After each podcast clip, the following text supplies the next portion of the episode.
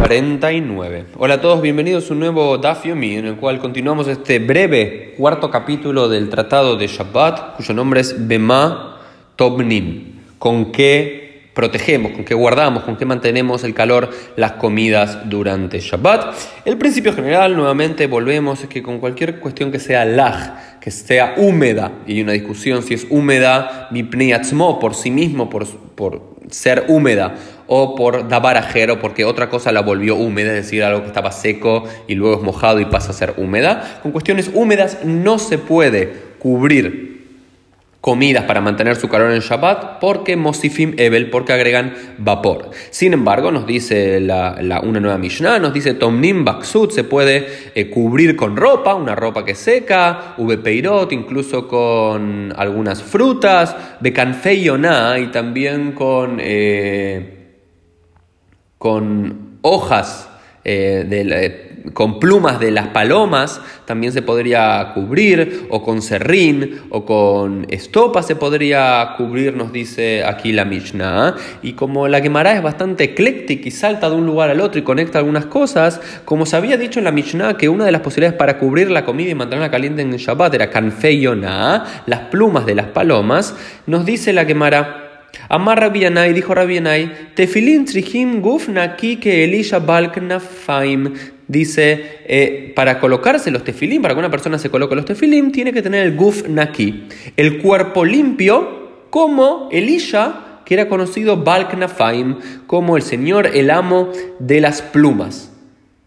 Y se preguntan, ¿y qué significa tener el guf naki, el cuerpo limpio? Algunos digan que uno no puede eh, tirarse una flatulencia, no puede tirar, no sé cómo se dice en cada uno de los lugares que me están escuchando, eh, eh, cuando si uno tiene los tefilín puestos, o Rabat dice Shelo y Ashan Baem, que uno no puede dormir junto a los tefilín. Esto es muy importante para la no lo vamos a estudiar hoy, porque cuando lleguemos al tratado de Menajot, Dios mediante dentro de varios años, vamos a ver muchas alajot en referencia a esto, supuestamente sobre cómo tenemos que cuidar nuestro cuerpo cuando nos los tefilín, porque es un objeto eh, sagrado.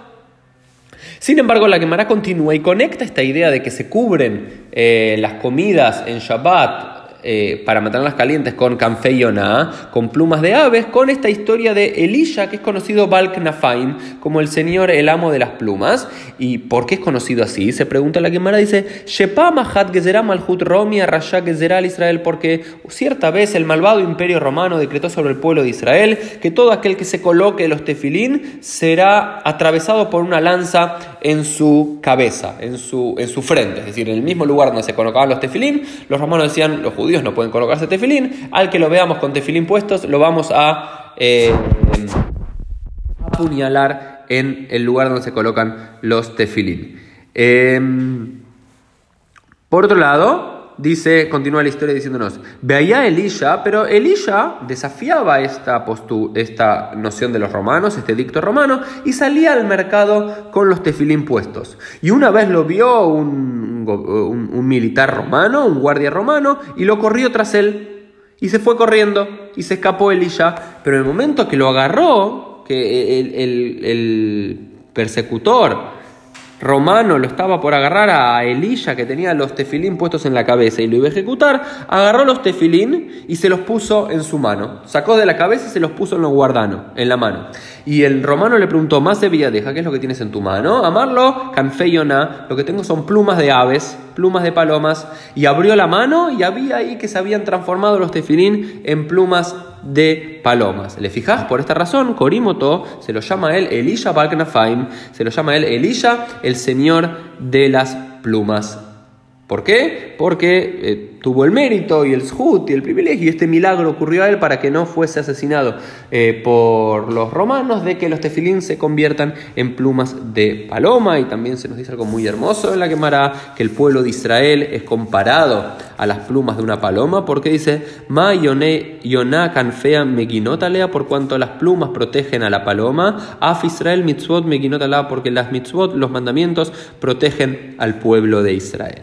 Luego aparece también una nueva Mishnah, en el cual también se nos dice, por ejemplo, que se puede cubrir con pieles y que se puede eh, cubrir también las, eh, comidas y las sartenes, las ollas con vellón de... Eh, con vellón de algún algodón, pero lo que no se puede hacer, en metaltelinotan, no se las puede mover de un lugar al otro. ¿Recuerdan? Porque son considerados estas pieles o estos, eh, estos vellones, son considerados muxes, son considerados cuestiones que no se pueden apartar en Shabbat, por lo cual nos dice que si alguien llega a cubrir las comidas, las ollas con eso, tiene que simplemente no sacar la piel cuando quiera sacar la comida o no sacar el vellón cuando quiera retirar la olla, sino simplemente mover la tapa de la olla y hacer que caiga hacia un costado ese producto. Sin embargo, lo que sí aparece que es muy interesante aquí en la Gemara, que aparece por primera vez, ya lo habíamos visto alguna vez pero en más detalle, una pregunta que un rabino le hace a otros y le dice, Adetnan abot melachot mi. Vamos a ver en el capítulo 7 del Tratado de Shabbat, que se dice que había 39 tareas prohibidas en Shabbat, llamadas por la tradición rabínica Arbaim Haser Los judíos somos complicados y no dicen 39, sino 40 menos 1.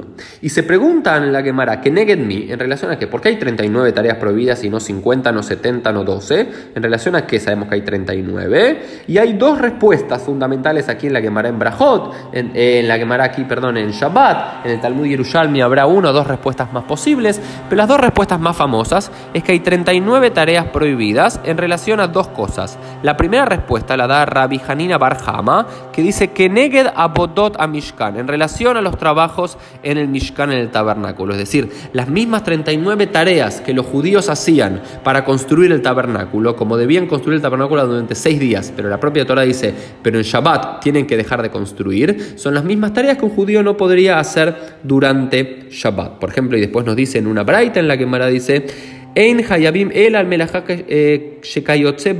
Mishkan. No estamos obligados a seguir y a descansar de, sino de las los trabajos, no es cualquier trabajo está prohibido en Shabbat, sino solamente los trabajos que se efectúan en el Beit HaMikdash. Emzaru, por ejemplo, la gente tenía que sembrar para tener eh, las pieles y para tener, eh, eh, perdón, para tener el trigo y para tener la cebada, para hacer los diferentes panes que se consumían en el templo, Beaf atem lotisreu. Y entonces por esa razón ustedes no tienen que sembrar de la misma forma que ellos movían objetos de un dominio privado a un dominio público para ir llevando y cargando.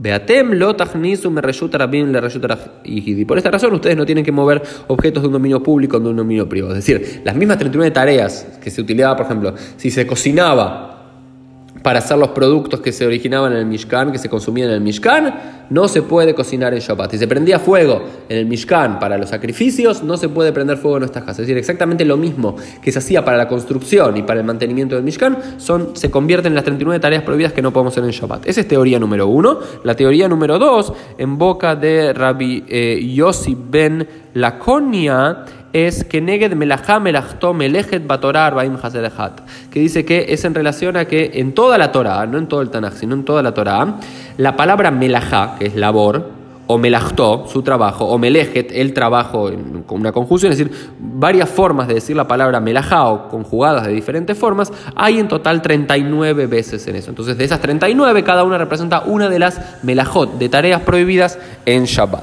Ya los Rishonim, los sabios de los primeros siglos del siglo 11, 12, 13, discutieron bastante eso, incluso el Talmud discute, que dicen realmente hay 39, todas las palabras, todas veces que aparece la palabra melajá es contada, no es contada, hay mucho más que 40.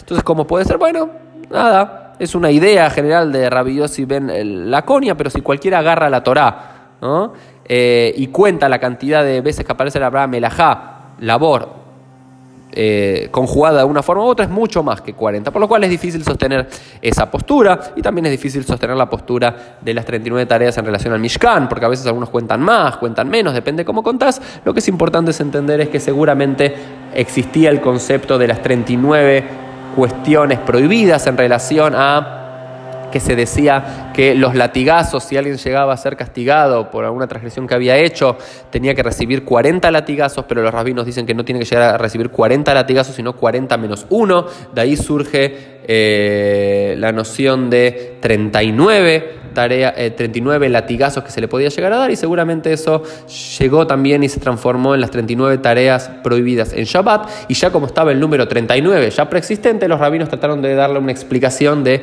por qué son 39. Seguramente empezaron a ser 39 y luego los rabinos explicaron por qué y dan estas dos teorías. Hay una tercera teoría también en el Talmud de Jerusalén, pero que no vamos a entrar en el día de hoy. Eh, Nos encontramos mañana para un nuevo Daf Yomi.